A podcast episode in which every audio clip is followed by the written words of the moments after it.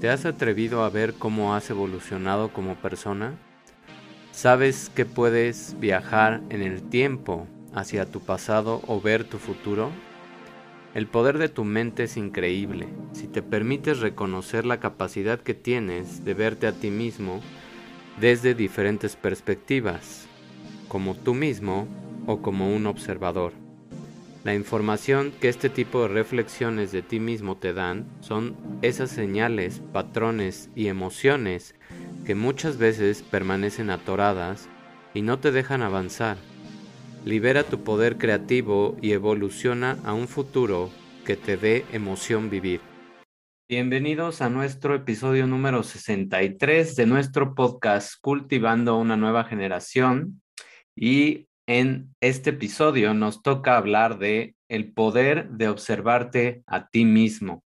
Todos esos cambios que podemos hacer cuando tomamos conciencia de que nosotros podemos jugar un papel de observadores, ya sea en episodios de nuestra infancia, ya sea en episodios de nuestra adolescencia, ya sea en episodios de nuestra vida adulta o si desarrollas la capacidad y si entiendes todo el mensaje que voy a ir transmitiendo a lo largo de la investigación que se ha hecho en esta capacidad de viajar en el tiempo, vas a aprender cómo desapegarte de muchos comportamientos que pueden ser traumáticos, que te pueden haber dejado marcado o que son la fuente de esos comportamientos que tienes, donde tienes creencias limitantes donde te saboteas. Entonces, es extremadamente importante que te quedes hasta el final porque te voy a dar los mensajes claves para que aprendas a verte a ti mismo y a experimentar una vida mucho más consciente y despierta. Y ya dejar de estar juzgando a los demás o dejar de estarte preocupando en la vida que puedes tener externamente sino vivir mucho más desde tu yo interior. Para hablar de toda esta investigación y todas las referencias y lo, que, lo que yo investigué de esta parte, me basé en un artículo del autor Lin eh, del 2020, The Experience of Being Oneself in Memory, Exploring Sense of Identity via Observer Memory y es del Journal Review of Philosophy and Psychology. Entonces, sin más preámbulos, vámonos a la información de toda esta investigación que es súper interesante. La memoria y el yo han sido vistos durante mucho tiempo como intrincadamente conectados. La memoria de lo que nos pasó, la memoria de lo que hemos vivido, todas esas eh, historias que nos hemos contado, muchas están manipuladas y ahorita vamos a ver por qué. Y como a veces no recordamos exactamente lo que nos pasó y empezamos a construir memorias que nos funcionan para, pues, idealmente deberíamos de construirlas para sentir más progreso en nuestras vidas, pero a veces las usamos para crear muchas cosas que nos limitan. Si bien la mayoría de muchos estudios filosóficos y de psicología se han centrado en cómo la memoria constituye nuestro yo, donde somos un narrador o una identidad personal, todo lo que vamos a ver en esta investigación tiene como objetivo explorar el tema de un sentido de identidad o continuidad de tu yo en tu memoria.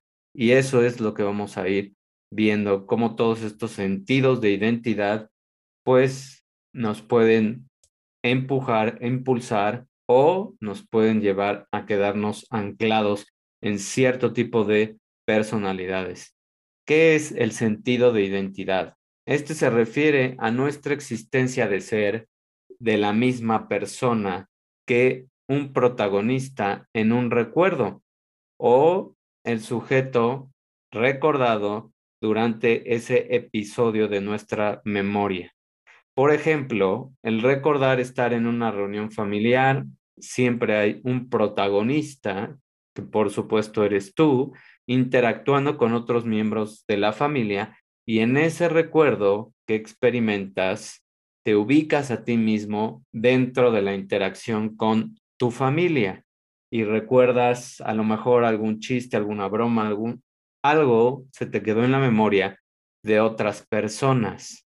Y eso es ese sentido de la identidad donde estás tú interactuando con otras personas. Eso es en el pasado. Ahorita vamos a ir viendo cómo también se usa para el futuro.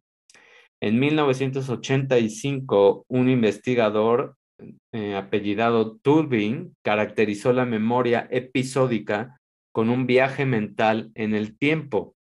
Para permitirte viajar mentalmente a través del tiempo, otros dos investigadores en 1997, Sudendorf y Corvallis, hicieron una observación donde se requiere poder construir una simulación episódica de un mundo que tiene muchos eventos que incluyen a un sujeto en el pasado, así como experimentar a ese sujeto simulado como la misma persona, como uno mismo.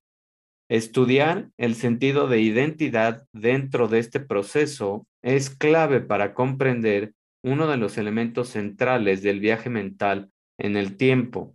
¿Por qué estamos diciendo que estás experimentando un sujeto simulado? Pues porque tú estás hoy en el presente y estás mentalmente simulando tu imagen en el pasado y viendo ese tipo de experiencias. Es el poder de la reflexión, es el poder de tu conciencia lo que estás experimentando cada vez que creas una memoria. Y lo ideal es que día a día podemos ir creando este tipo de memorias y moldeando una experiencia mucho más completa de nuestro ser y creciendo. Si lo hacemos como una, un ejercicio de reflexión donde veamos en un solo día qué tal hicimos nuestro trabajo, qué tal nos comportamos con otras personas, qué tipo de pensamientos tuvimos, qué emociones fueron las más comunes. Algo corto, pero que sea sustancioso para ir dándote cuenta de cómo estás interactuando en el mundo y cómo interactúas con otras personas. Dado que ese viaje mental en el tiempo se puede encontrar tanto en un recuerdo como en la prospección, que significa la parte futura, la cuestión de la identificación existe no solo en los estudios sobre la memoria, sino también en aquellos sobre el pensamiento del futuro el pensamiento que compara hechos, la imaginación y los sueños. Esos son los escenarios que podemos ir creando. Pasado, futuro, donde comparamos hechos, donde, por ejemplo, eh, a veces podemos entrar en un diálogo, a veces podemos entrar en discusiones de, no, yo lo recuerdo así, no, yo hice esto, no, yo hice el otro.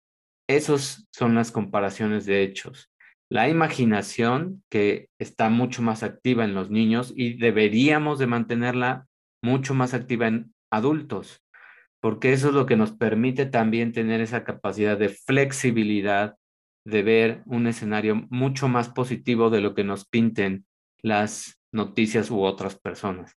Y los sueños, que eso nos da mensajes a nivel inconsciente, subconsciente, que nos pueden ayudar también a interpretar lo que nos preocupa o las emociones que estamos sintiendo. Los fenómenos de la memoria de un observador se van a explorar a lo largo de toda esta investigación en el tema de la identificación, o sea, cómo pesa tu identidad y considerar las explicaciones potenciales de por qué nos identificamos. Al recordar un evento pasado o imaginar uno en el futuro, la simulación de estos episodios se puede formar desde una perspectiva donde estás en, en el campo, te estás imaginando ese evento, imaginando esa reunión, esa fiesta, lo que sea que te estés imaginando, o como observador. Esos son los dos campos que puedes jugar. o te imaginas el lugar, eh, el viaje, el paisaje, o te pones tú como un observador, como si estuvieras viendo la foto, pero más que una foto aquí es como si estuvieras viendo un extracto de esa memoria, como un reel, como un episodio corto, como ese tipo de memorias que podemos ir creando y jugando para identificar lo que nos está pasando. Desde una perspectiva de campo, el evento se experimenta como si el mundo estuviera siendo visto a través de tus propios ojos. Alternativamente, desde la perspectiva del observador, uno ve el mundo y asimismo desde una perspectiva viso, espacial externa. O sea, tú no eres tú. Estás viendo a tu yo del pasado o estás viendo a tu yo del futuro desde una perspectiva donde te vuelves el director y el editor de tu película.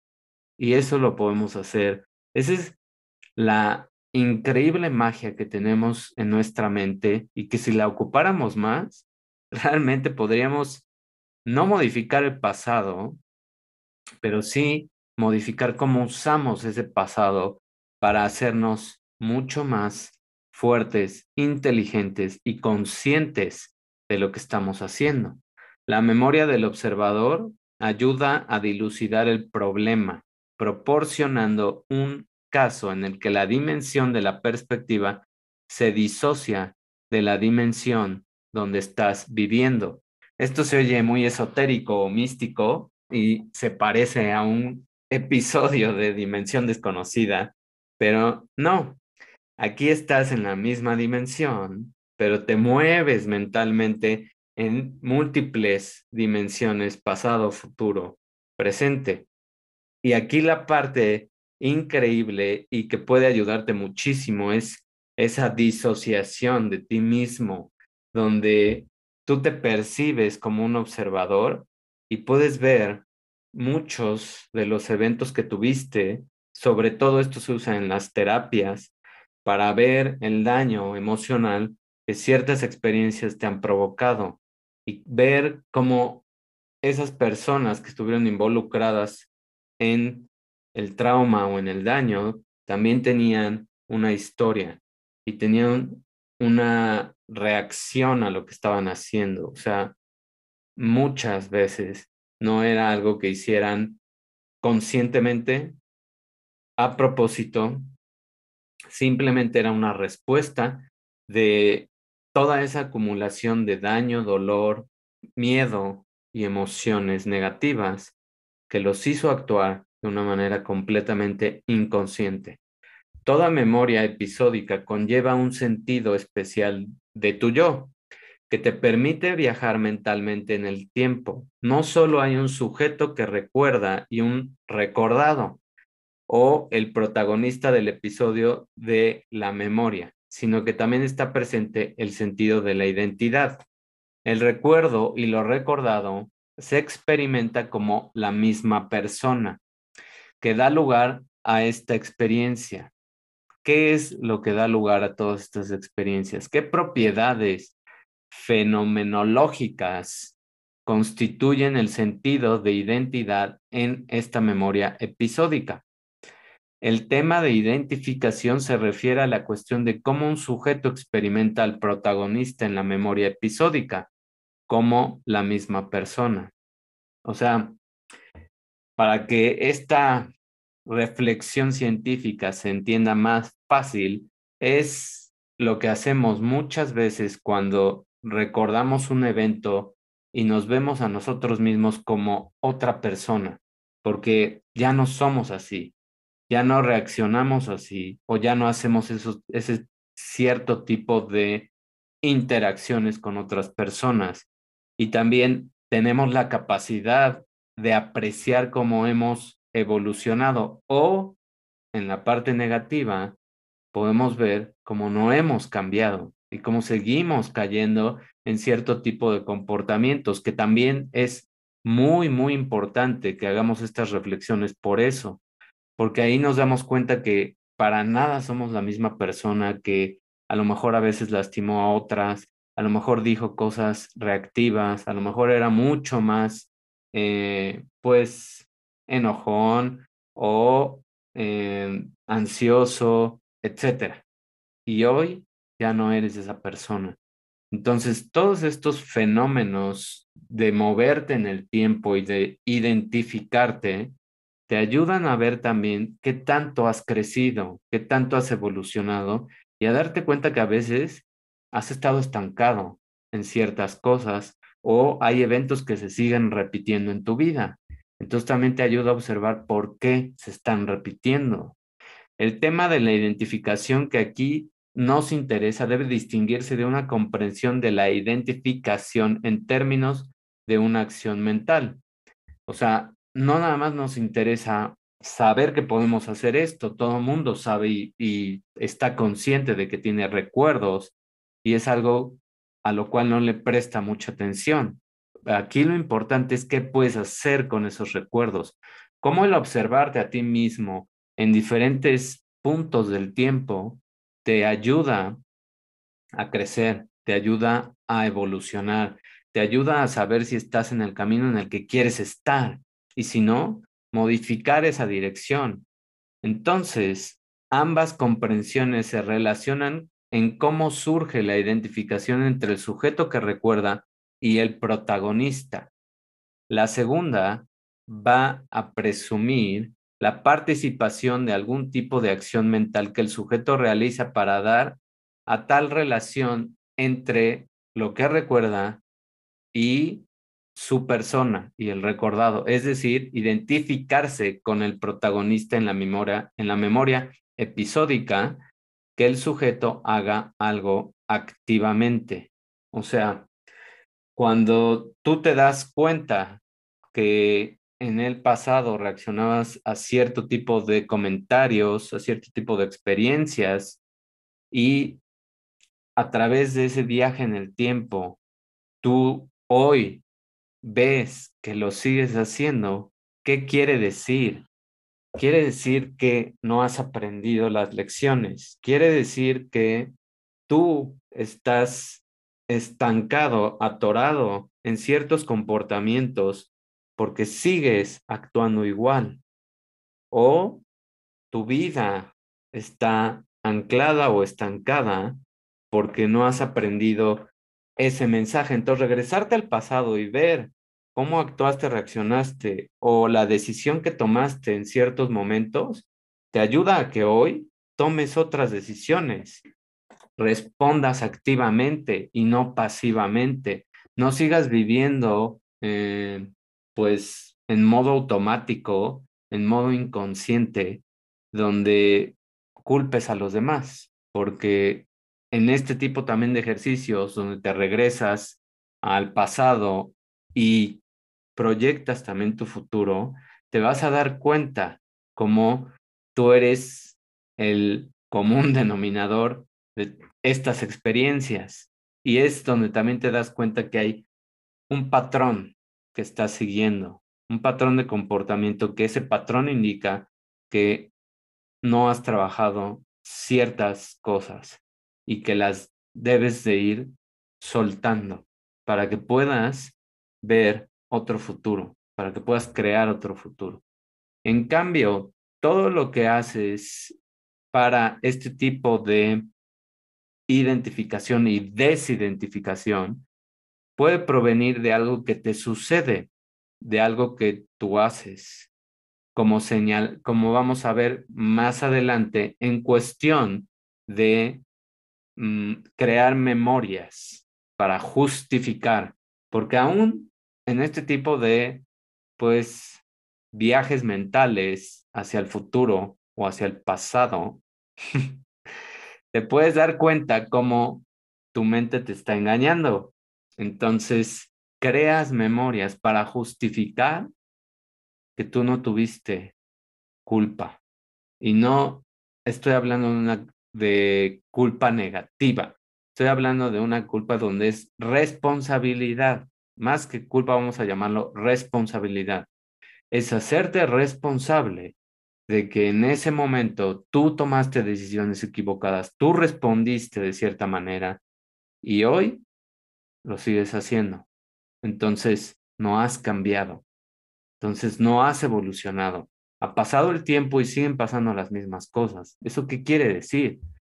Que necesitas modificar tú, el entorno y las personas a veces no van a cambiar y a veces van a ser peores las condiciones, porque la vida te está dando cada vez más y más escenarios para ver si aprendiste.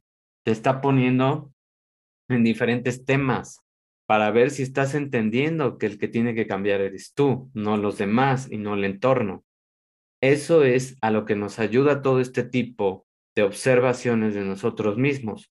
Recordar a través de la perspectiva del observador visualiza un evento desde un punto de vista externo. Sea, tú te vuelves ya el editor, el director de esta película que es tuya. Las perspectivas del observador están ubicadas fuera del cuerpo simulado de uno y pueden variar según las ubicaciones espaciales, o sea, qué memorias estás recordando. Y uno puede ver su propio cuerpo simulado de una manera que es imposible en la percepción. O sea, eso no podría pasar en el presente. ¿Por qué? porque no te podrías ver a ti mismo a menos que tuvieras esa capacidad que muy pocas personas la tienen y solo ocurre cuando estás en una concentración tipo una meditación, donde te desprendes tal vez de ti y te observas. Pero este tipo de observaciones que puedes hacer es lo que nos sirve para simular ciertos escenarios que pueden ahora ocurrir en un futuro. Para no confundirnos aquí y para que quede más claro, es qué hice yo en el pasado, qué comportamientos, qué eh, diálogos, qué emociones estaba demostrando y qué estoy haciendo hoy. Eso es lo que queremos rescatar de todas estas observaciones y de todo esto que estamos aprendiendo a usar para modificar una identidad, una personalidad y comportamientos que muchas veces nos anclan. Ahora vamos a ver qué pasa con la identidad. Primero vamos a recordar, y esto es un ejercicio que puedes hacer, por supuesto, con tu vida, un evento social en el pasado, una reunión, una fiesta, lo que sea. Por ejemplo, imagínate la última vez que tomaste una copa con tus amigos. Asegúrate de recordar el evento desde una perspectiva de campo. O sea, ponte en el escenario, ve en tu mente a la fiesta, al bar, al restaurante, lo que sea, en donde sea que estés haciendo ese tipo de memoria, de recordatorio. ¿Cómo experimentas al protagonista? O sea, a ti mismo. ¿Cómo lo ves tú desde afuera. ¿Cómo se identifica ese sujeto simulado entre otras personas simuladas en tu memoria? Simuladas entre comillas porque estaban ahí. Y seguramente te vas a acordar de las personas con las que interactuaste más. ¿Cómo se identifica el sujeto simulado con esas personas? ¿Cuáles fueron las interacciones que tuviste? ¿Por qué interactuaste con ciertas personas más que con otras? ¿Por qué no percibiste que había otras, otros invitados? Estas preguntas parecen fáciles porque estás reexperimentando desde el punto de vista de tus ojos simulados, similar a la experiencia original durante una, un registro de tu memoria. Pero también puedes experimentar que posees y estás ubicado dentro de un cuerpo simulado que es similar a tu cuerpo en el pasado. O sea, ¿qué es esto? Pues te conviertes en un observador. Entras a la escena, pero no como tú, como un simple observador, como el narrador en las películas, como el que cuenta un cuento, y ese centro egocéntrico de la simulación episódica coincide con la ubicación de tu cuerpo simulado. O sea, está tu voz, estás tú, pero es una, es una imagen que estás creando, es una imaginación, es todo lo que estás construyendo en ese momento. Y lo que estás haciendo es ver lo que está pasando, con quién estás interactuando. Ahora, cambia tu perspectiva para recordar el mismo evento desde un observador. Nuevamente, varias personas simuladas en tu recuerdo episódico, pero esta vez son visualizadas desde una perspectiva que se origina fuera de tu cuerpo simulado. O sea, ya no eres tú, puedes escoger a quien sea o como sea, y una de las personas vistas eres tú. En los casos que involucran la perspectiva de un observador, la respuesta a los problemas de identificación se vuelve menos sencilla, porque la perspectiva y la visualización de la escena son diferentes de la experiencia original. O sea, si ya no te imaginas como tú mismo, ya eres otra persona. Entonces, en, esa, en ese evento de recordar y de imaginarte, muy probablemente tengas la capacidad de ver a esas personas que no notaste.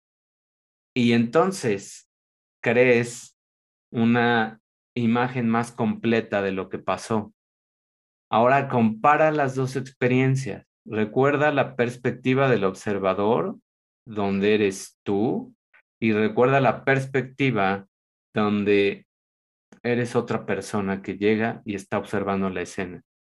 ¿Cómo ver una foto. Son diferentes las perspectivas de la identificación de estos dos casos. Es diferente cuando te imaginas, cuando te ves a ti mismo y te ubicas en lo que viviste, en con quién interactuaste, en los diálogos que puedas recordar o cosas que puedas recordar. Y es distinto cuando te imaginas como otra persona.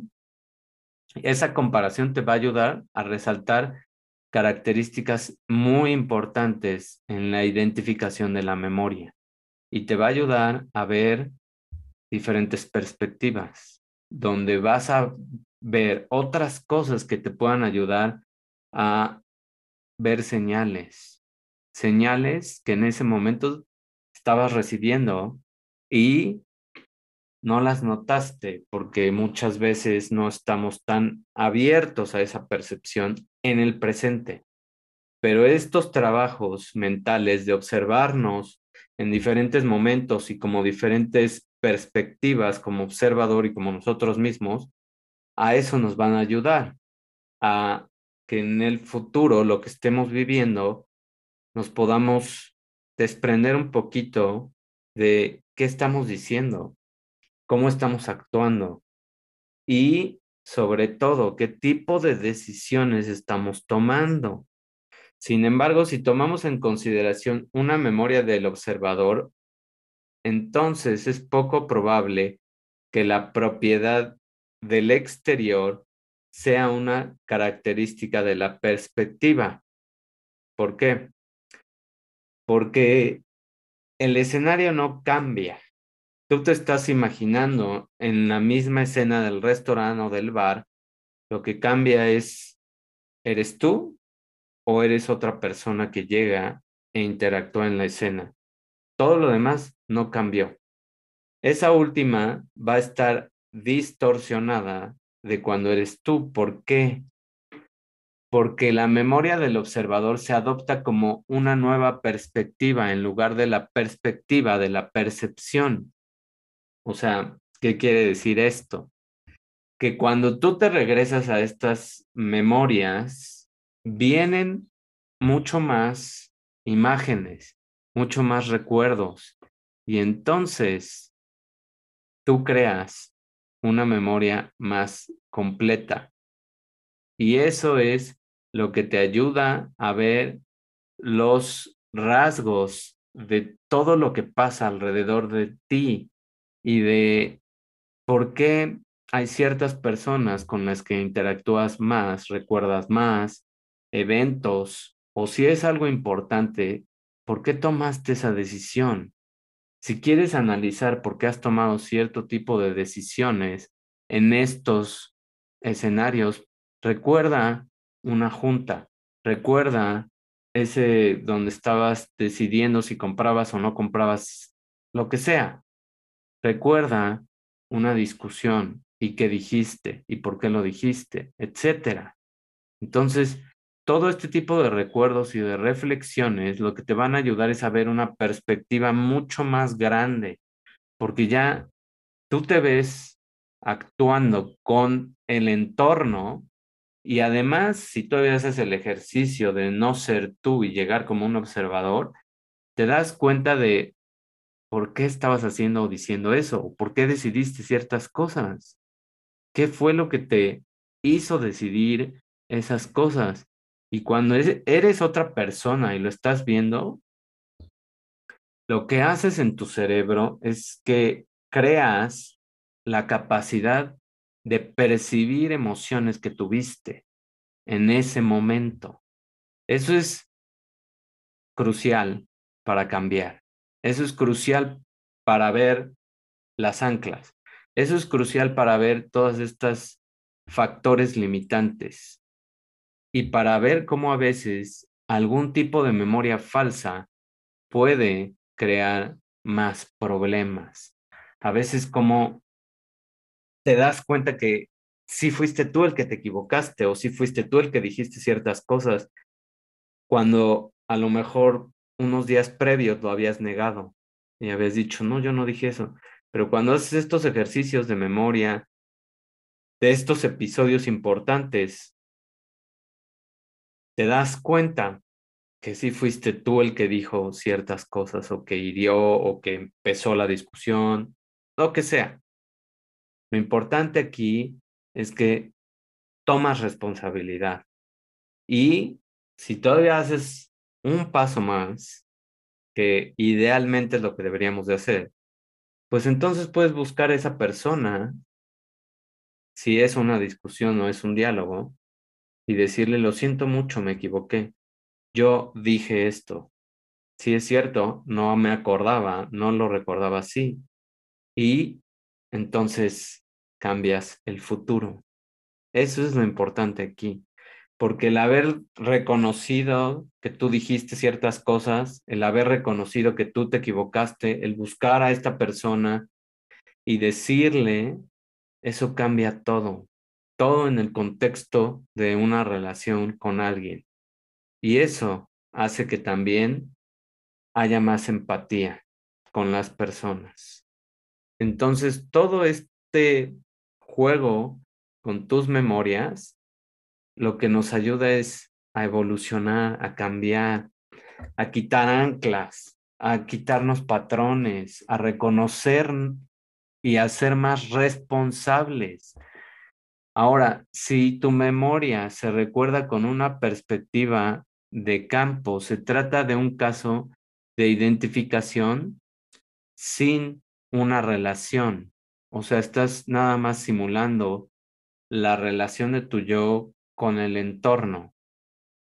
Y eso te está permitiendo, pues, sentir muchas emociones de ese momento. Es lo que hacemos muchas veces cuando recordamos unas vacaciones o una relación donde nos fue muy bien, una foto con alguien donde vivimos ciertas experiencias.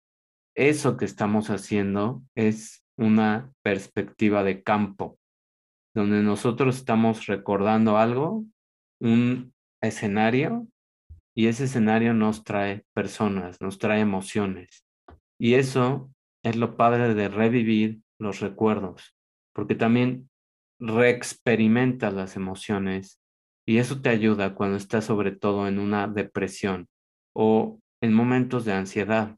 Te ayuda a verte a ti como alguien que puede sentir otro tipo de emociones y como que alguien que puede salir de ese hoyo donde muchas veces te sientes cuando estás deprimido o ansioso.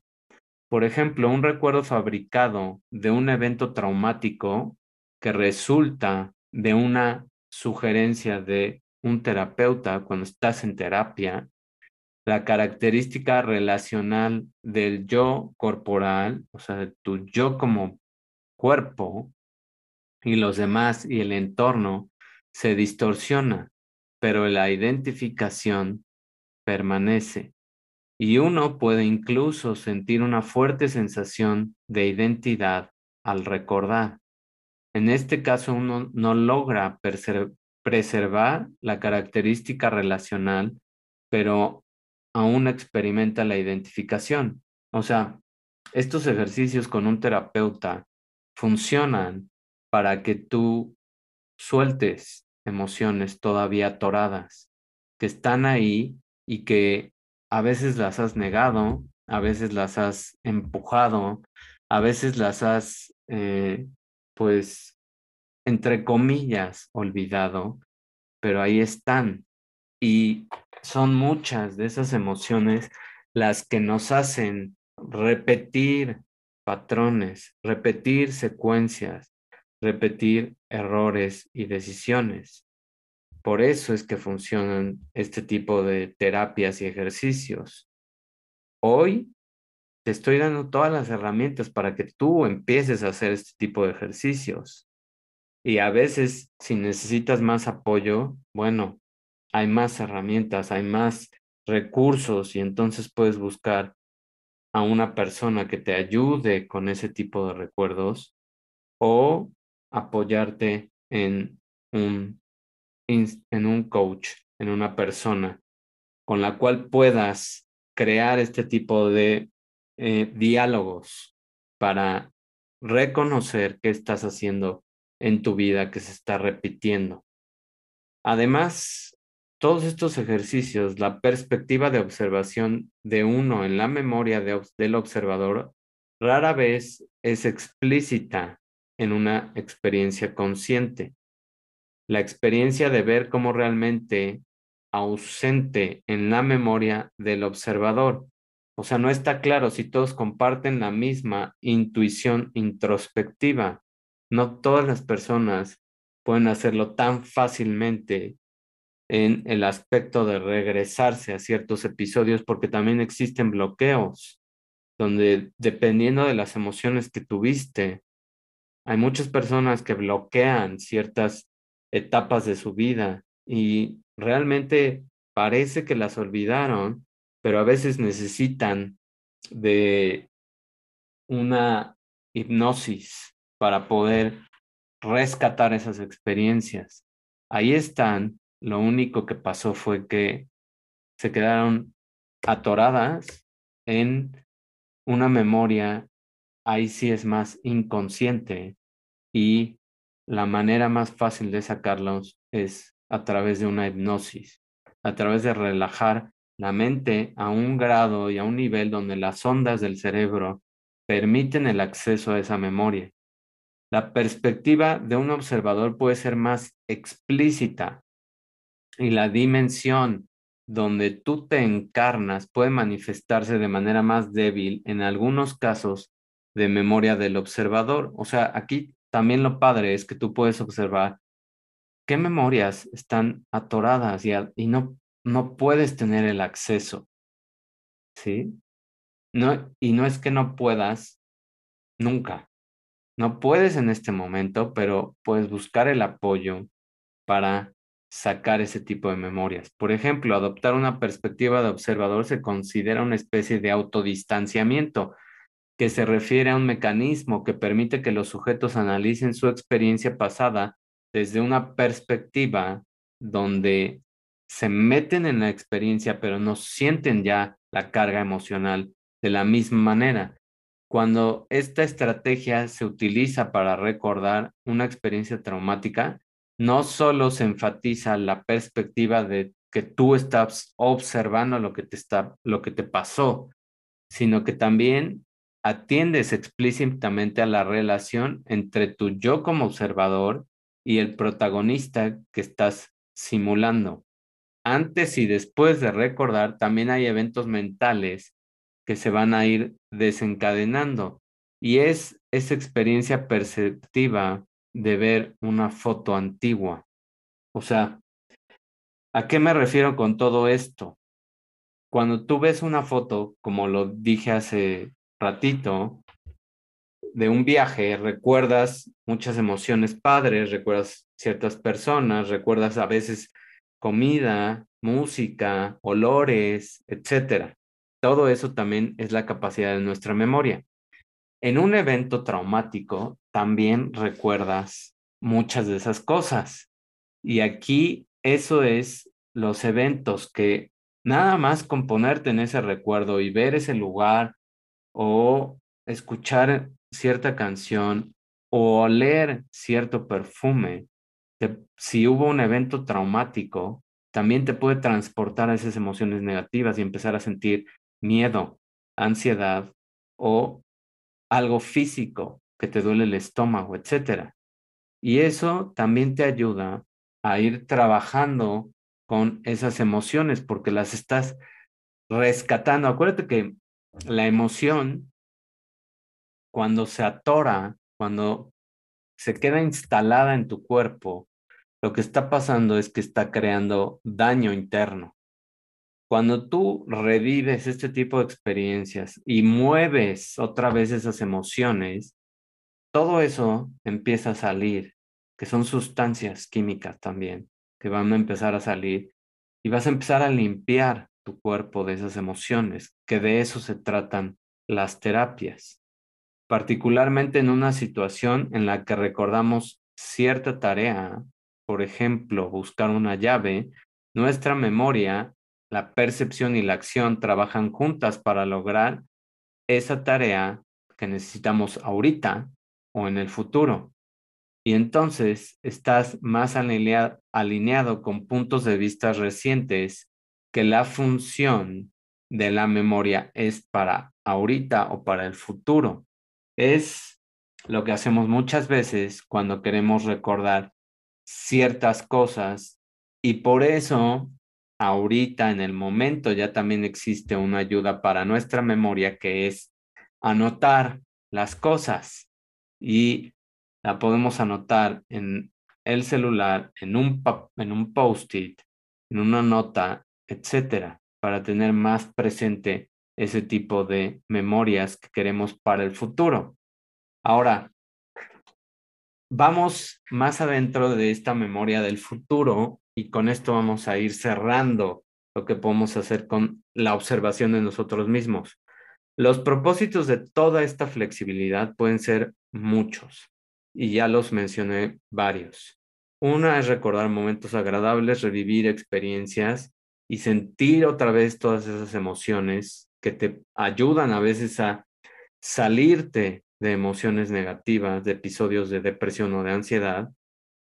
Dos es en una terapia que puede ser contigo mismo cuando estás escribiendo o con otra persona, donde estás recordando ciertos eventos para buscar un patrón, para desatorar una, em, una experiencia y también para ver por qué sigues repitiendo ciertos patrones, para observarte a ti y observar lo que viviste y observar el escenario de por qué sigues equivocándote, ¿no? ¿Por qué sigues atorado en ciertas cosas?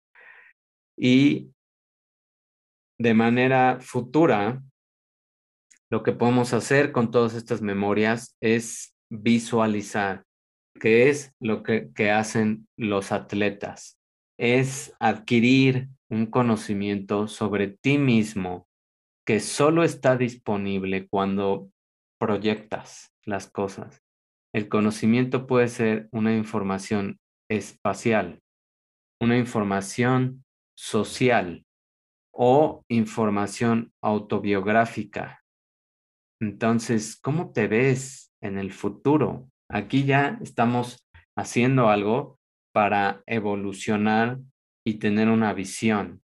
Y esto sirve muchísimo para tomar mejores decisiones hoy, porque si hoy te pones a pensar en la salud que quieres tener cuando tengas 60 años o 70 años u 80 años, hoy vas a tomar diferentes decisiones de cómo comes, de qué ejercicio haces, de qué cosas lees, de qué cosas estás viendo.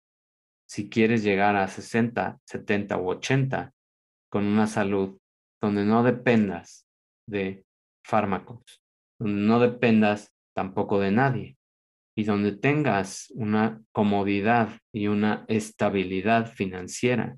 Eso te va a hacer que tomes decisiones mucho más conscientes hoy y todos los días que te recuerdes esa imagen de cómo quieres vivir, todos los días que vas a ser capaz de pararte, ser más consciente y decir no a ciertas cosas que te lastiman y te dañan.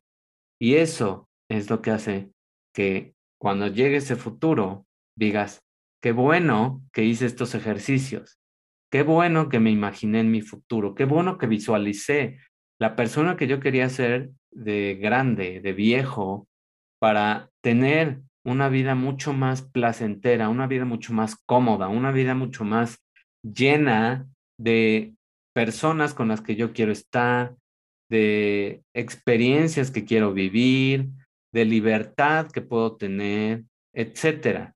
Cuando hacemos esta visualización a futuro, estas visiones que tenemos de nosotros, la visión es una autoestimulación que propone que la identificación de ti mismo en la memoria episódica va a surgir de un, de un proceso donde estás ya viviendo ese futuro hoy, en un presente.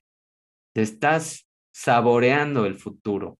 Estás creando una construcción especial con episodios de lo que estás viendo. Es como si te imaginaras una película o una secuela de una película y dijeras, me encantaría que en la versión número 3 de esta película pase esto y esto y salga esto.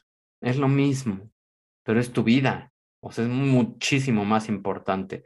¿Cuántas personas no serían completamente distintas y no tomarían diferentes decisiones si hicieran este último ejercicio de verse a futuro?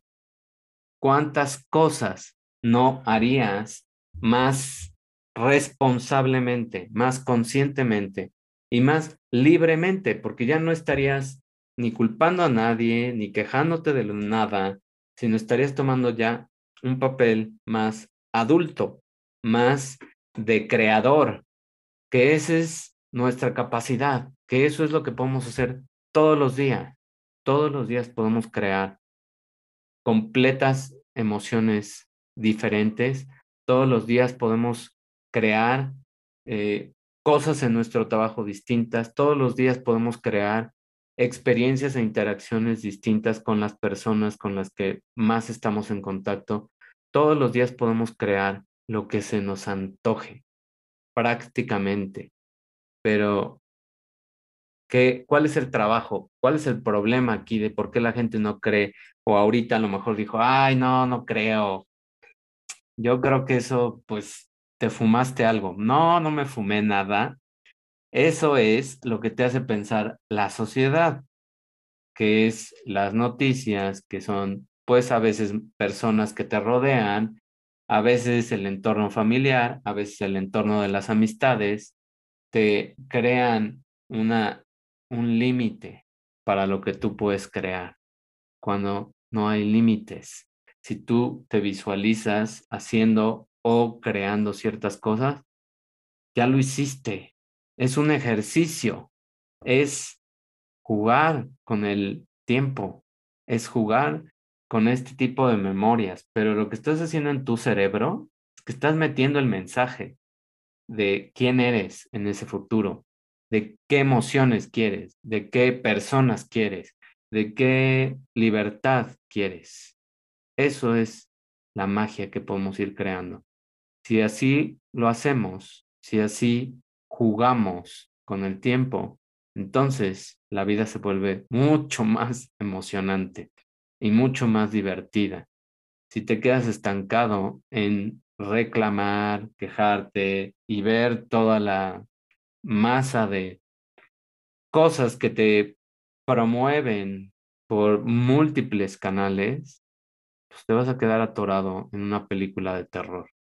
Así que te invito a que uses esta experiencia increíble que tenemos de la imaginación, de observarte futuro, de ver tu pasado y de ver cómo estás cambiando y evolucionando y en qué sigues estancado. Esa es la importancia de todo este episodio y de la reflexión que estamos haciendo. Espero te haya servido, espero te haya motivado a crear un futuro distinto. Y si te ayudé y te hice pensar y te di varias muestras de ejercicios que puedes hacer, hazlos, hazlos y date tiempo para escribir y para ver qué quieres hacer con tu vida hoy, mañana y que puedes modificar de ese pasado en cuanto a tu personalidad. Que tengas un excelente día y nos escuchamos en el próximo episodio. Nos vemos. Bye. Gracias por escuchar este episodio e integrarte en nuestra nueva comunidad para cultivar más conciencia y atención en tu salud interior, para crear una nueva generación de humanos. Si deseas más herramientas para hacer crecer tu salud interior, conciencia y espiritualidad, fusionadas, visita www.davidortegab.com. Recuerda que puedes suscribirte para convertirte en un miembro premium de esta comunidad y recibir muchos beneficios en las cinco áreas claves de tu salud interior, que son la nutrición, metabolismo, resiliencia emocional, conciencia y abundancia.